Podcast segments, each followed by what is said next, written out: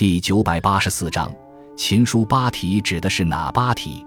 书法史上所谓秦书八体是：一、大篆即咒书，是西周时期一种文体；二、小篆；三、刻符，是官方常用于军事调度的符信，刻于金银、铜、玉上，剖分为两半，彼此各持一半；四、虫书，是在书写番旗和刻在青铜器上的象征性的虫。鱼鸟图画文字其实是装饰性的金文美术字。五模印是制印的一种书体。